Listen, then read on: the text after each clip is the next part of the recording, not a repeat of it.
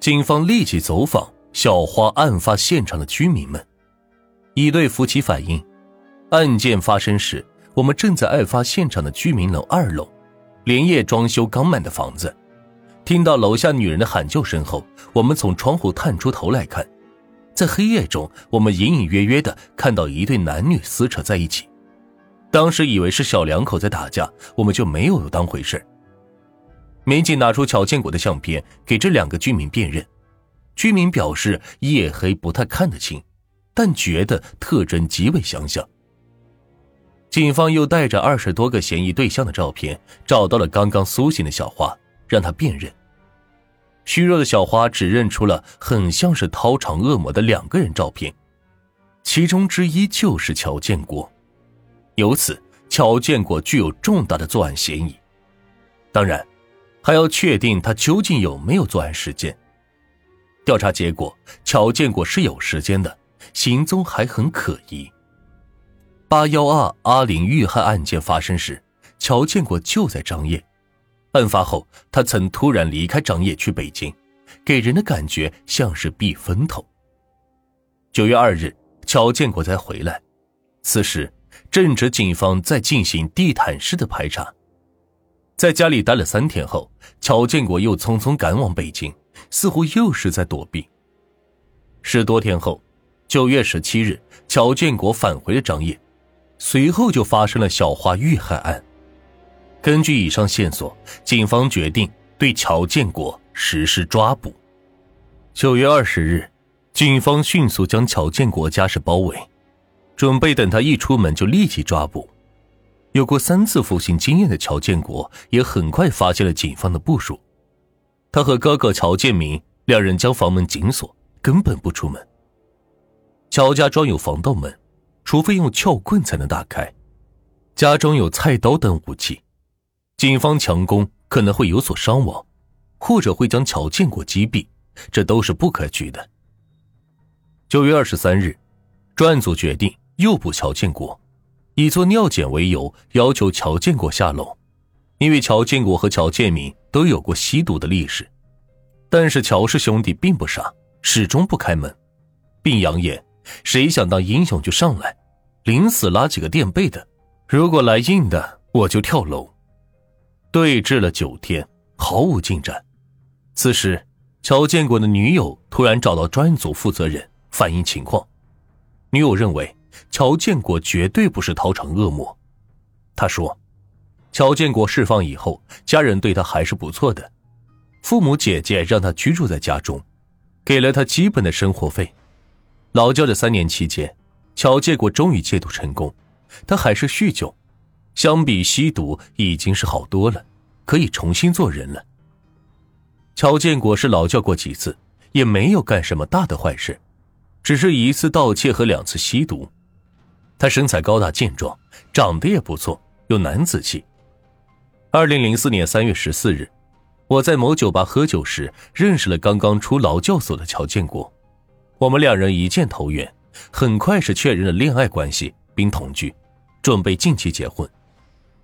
我在社会上闯荡多年，有自己的店和积蓄，正想找个男人一起好好做生意。我和乔建国决定恋爱关系后，决定去北京做兰州拉面的生意。我们已经做了前期筹划，连在北京的店面也看好了。女友还说：“你们说的乔建国多次离开张掖是躲避警方调查，这是瞎猜。”八月十日，我先去北京谈店面的事情，乔建国也于八月二十五日从张掖坐火车到北京同我会合。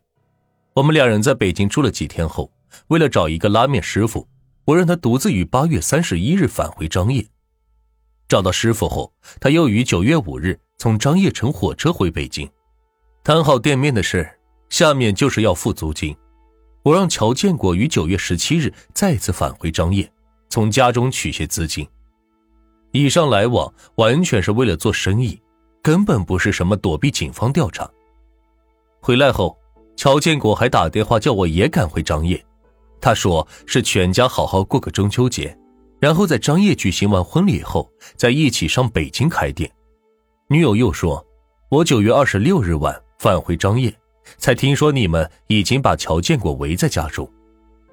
自从和乔建国认识以后，直到在北京最后一次见面分手，我已经和乔建国相处数月，期间我们都同居在一起。我对乔比较了解，我从来没有发现过乔建国有什么反常的行为，也不相信他会做掏场的惨案来。自然，乔建国经常喝醉，酒后偶尔也会闹闹事，但哪个醉汉是不闹事呢？乔建国吃了这么多年的苦，很珍惜和我的这段感情，也想好好开面店过日子。我们的拉面店马上就要开张了，马上还要结婚，不管从哪个角度去想，他都没有理由去做那种残忍的事情。一同来的乔建国的母亲也表示，儿子不会做这种事。看到乔建国同女友关系很好，又要开店，我们都很高兴。我和他几个姐姐都兴高采烈地收拾新房，为他做结婚前的准备工作。惨案发生的那段时间，我和老伴都在四女儿家住，家里只有乔建国一个人。就在九月二十日凌晨小花案件发生的早上，我还回过一次家。乔建国喝得醉醺醺的躺在床上，我就给他盖好被子，拉灯后才下楼的。听说你们调查他，我和他姐姐问掏场案件是不是他干的，他也一口否认。听了乔建国女友和母亲的介绍，警方也颇为狐疑：掏场恶魔有可能一边谈恋爱，一边这样掏场杀人吗？这显然不太符合常理。根据之前的犯罪分析，掏场恶魔应该是一个极度仇视社会和女性的人。正常来说。逃场恶魔应该是社会边缘人物，或者是社会底层，家庭关系不和睦，尤其同母亲或者女友的关系不和睦，这才会杀人掏场，报复社会和女性。诚然，乔建国之前确实符合这个标准，他三十四岁的年纪就劳教了十年，又没有正当的工作，还吸毒，似乎人生没有什么指望。可是，认识这个女友。或者说是未婚妻以后，情况就完全不同。乔建国已经戒毒成功，生活、感情、事业已经完全走上正轨，甚至还有出人头地的可能。而母亲和姐姐对他很好，全家为了他们的面店和婚事是忙来忙去。乔建国身边的女人个个都对他不错，他压根儿就没有极度仇视的女人。就像女友说的。无论从哪个角度来说，乔建国似乎没有作案的动机，也不符合逃场恶魔的心理。就从作案时间来看，似乎也不太可能。八月十日，女友刚刚离开乔建国去了北京筹备生意，两天后的八月十二日，乔就杀死了阿林，还掏场。九月十七日，和女友在北京会面，返回张掖仅三天后，他就袭击了小花。和女友家人相处期间，他们都反映乔建国一切正常。那么，为什么刚刚一离开女友，乔建国就迅速作案呢？这说不通啊！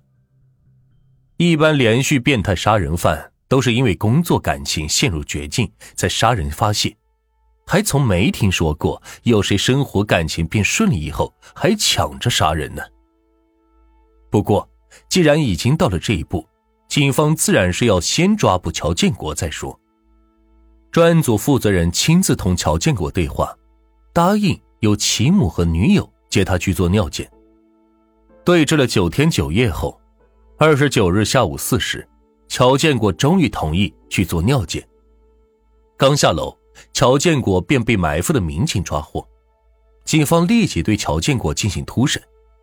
审讯中，乔建国承认。袭击曹某和彭某的案子确实是他做的，不过这都是酒后骚扰妇女案件，绝不是杀人。对于袭击曹某案件，乔建国的解释是：当天我喝多了，在烤肉店门口看到了一个女青年，离我不远是打电话。醉意朦胧，我觉得她就是那个报警的卖淫女何某某。那个案子你们也知道，何某某骂了我，抓了我的脸。我才推了他，拿了他的手机。后来我把手机还给他，他居然还报警，还让我赔医疗费。事后我很生气，我上去一把卡住他的脖子，将他摔倒，问他是不是何某某。我发现他不是何某某，加上那个女的高声尖叫，还有人跑过来，我就走了。对于袭击彭某、抓他下身的案子，乔建国也有说法。乔建国说：“我是抓了他，这个我承认。我当天去那个小区找人要账，敲错了门。那个女的开门以后，我觉得她的打扮是个卖淫女，就要求嫖宿，还出了价。彭某不愿意，还骂我。我一怒之下就推了她，捶了几拳，抓了她下身一把，然后就走了。对于阿林和小花遇害案，乔建国坚决不承认。在审讯中，他翻来覆去就是一句话。”这两个案子不是我做的，你们要是掌握证据，就枪毙我吧。确实，如果说所有案子都是乔建国所为，也存在逻辑上的漏洞。三起骚扰妇女案，对手都是二三十岁的成年女性，其中二人已婚，但阿岭和小花均是不到二十岁的小女孩，同他们还是有很大的区别的。之前分析认为。歹徒是个懦夫，只敢袭击小女孩，但乔建国承认的三起案件，显然他都是肆无忌惮的袭击成年女性。通过警方和乔建国的交锋来说，这家伙性格强硬，身体粗壮，面对警方这么多人的围堵，乔建国能够支撑九天不投降，说明这厮是非常不好对付。那么。